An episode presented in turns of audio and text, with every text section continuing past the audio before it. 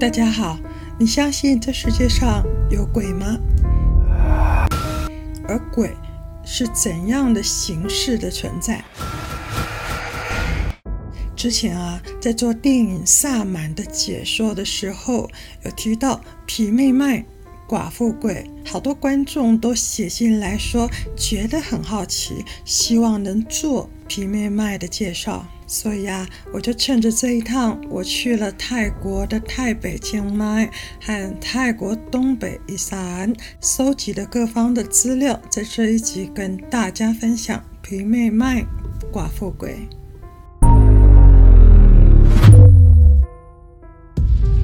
传说皮妹麦、寡妇鬼独爱二十岁到六十岁间的男子。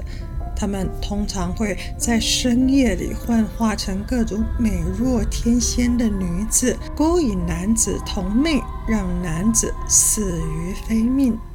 也有另一个说法是，寡妇鬼会因为嫉妒而借机进入幸福的家庭，不分男女的夺取他们的性命。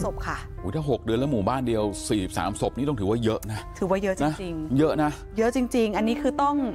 ต้องถามคุณหมอ二零二零年十二月，在碧差问府的安坡汪崩汪崩区的一个村长说，因为寡妇鬼横行，在四个月里，单是那个区就有三个村，四十个人离奇死亡。 有些甚至是在家里睡着就没醒了，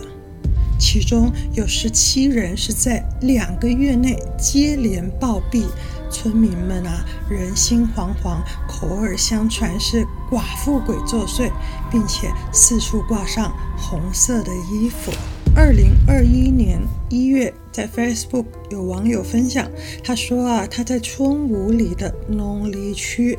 有一排房子都在门外挂上了红色衣服，因为在那里六个月内就有四名男性死亡，其中最年轻的只有二十四岁。居民们认为是寡妇鬼在作祟，所以啊，挂上了红色衣服。二零一九年十一月，在赫勒福的尼空区，三个月内接连七名男子死亡。当地僧人劝说村民们在家门前挂上红衣服吧，同时也要注意身体健康的警讯。二零二零年二月，在嘎拉辛的农工区，村民们间传说有个妇人啊，她做了一个噩梦，说是梦见有成群的黑狗侵入到了村庄。在村民的观念里，黑狗是邪灵的幻化而成，象征着不祥之兆。关于黑狗的故事，有机会再另外做一集跟大家分享。在那一个怪梦之后，第二天早上就传出有男子毫无原因的死亡。更奇怪的是，每当入夜后，村民们只要听到有狗在嚎叫，隔天就又再传出一人死亡。而当月连续发生八起相同的离奇死亡事件后，村民们深信是寡妇鬼或其他的魑魅魍魉作祟所造成，因此家家户户也都挂起红衣。关于寡妇鬼的传言，在泰国民间从东北一散蔓延开。凡是突然男子暴毙或查不出原因，人们直接联想到的就是寡妇鬼。由于传言寡妇鬼不喜欢红色，既无脑又性欲极强，所以为了阻止遗憾的事发生在自家。人们呢，会在家门外挂上红色的衣服，并且写上“这个家中没有男子，这个家中只有狗和猫”等等的挂牌，要骗过寡妇鬼，劝他去别处吧。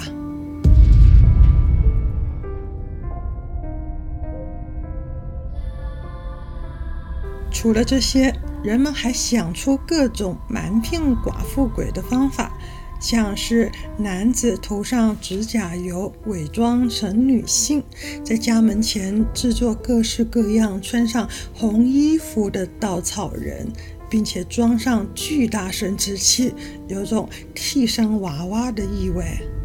更特别的是，一间警局因为连续有年轻警员死去，为了蒙骗寡妇鬼，因此啊，就在警局外立了一个裸身男像。据说在那之后，就真的再无年轻员警殉职。其实啊，关于寡妇鬼的传闻还有很多，但认真搜寻资料，大概也是在这一二十年间才出现。据说是从一位农村妇女的梦境中开始，但没有人知道他是谁，从哪里来。达拉斯的寡妇鬼和罗伊的寡妇鬼是不是同一个人、同一个鬼？没有人知道。他不像幽魂娜娜那样说得出生平和起源，因为没有任何故事记录，所以啊，曾经有学者认为寡妇鬼是一种抽象的存在，非关宗教，也不是一种信仰，比较像是延续人们对古时候鬼的印象而产生的一种信念。我们知道，泰国东北以南地区因为务农，在过去一二十年间发展的比泰国其他地区都还要慢些，这使得啊这个地方的男性相较于其他地区的男性收入要少的许多。有专家说，因为收入不及于他人，可能会使得该地区的男人们自觉于失去一项被认为是一家之主的尊严形象，那就像是威风的狮子被拔除利爪和尖牙一样，因而产生自卑感。许多男子啊，甚至因此在外寻欢，天天饮酒作乐，流连忘返。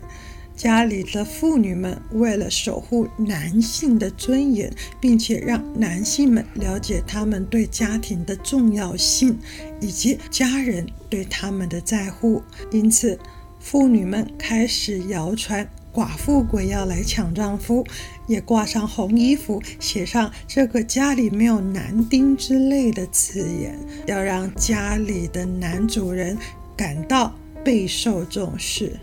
好啦，这是关于寡妇鬼的传说，不知道会不会有男人在外喝酒、寻花问柳，两三天不回家，回家后才跟妻子说啊，哦，我被寡妇鬼给骗走了，还好回得来。当然，只是个玩笑话。如果你喜欢我的分享，请别忘了按下订阅和打开通知小铃铛哦。我们下一集见，拜拜。